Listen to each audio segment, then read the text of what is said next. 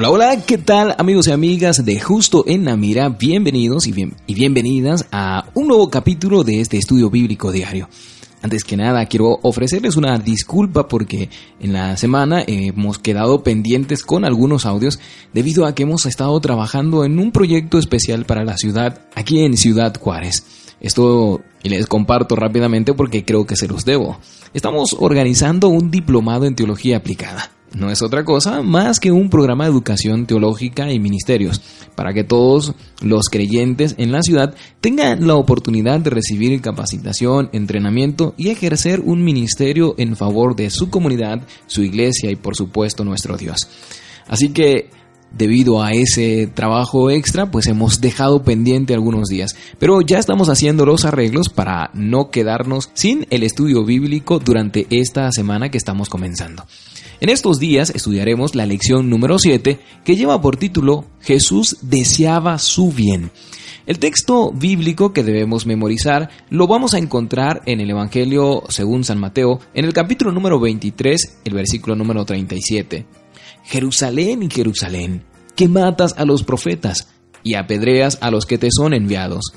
¿Cuántas veces quise juntar a tus hijos, como las gallinas junta sus polluelos debajo de las alas, y no quisiste. En la introducción del estudio de esta semana hay una historia interesante que quiero compartir contigo. Los sábados, muchos jóvenes pasan con sus patinetas o sus skates frente a la puerta de una iglesia adventista. La pregunta es, ¿por qué? Porque esta iglesia se reúne en un centro juvenil comunitario justo al lado de un parque para patinadores. Y si crees que estos son molestos, pues piensa otra vez. El gobierno de la ciudad procurando frenar la criminalidad juvenil, construyó un lugar para que los jóvenes usaran sus patinetas. Cuando el centro juvenil estuvo terminado, los líderes pidieron que una iglesia se congregara allí. Ellos querían que una iglesia ejerciera su influencia moral positiva sobre los jóvenes. Invitaron a varias confesiones cristianas, pero solo aceptó la iglesia que se reunía los sábados de mañana. Los miembros de esa congregación adventista estaban entusiasmados pues estos jóvenes eran parte del grupo que deseaban alcanzar. Esta iglesia define iglesia como una comunidad que no existe para sí misma. Esta debería ser también, sin duda alguna, la definición de todas nuestras congregaciones.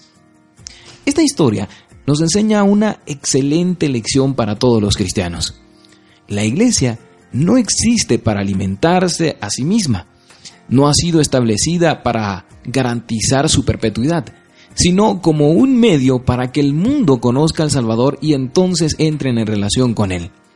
Así que piensa otra vez.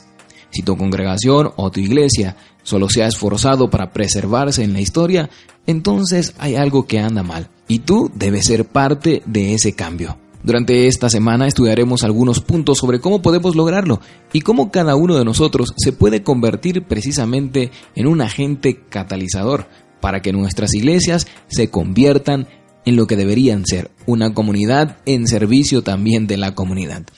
Nos seguimos escuchando durante la semana, este es el estudio bíblico diario justo en la mira.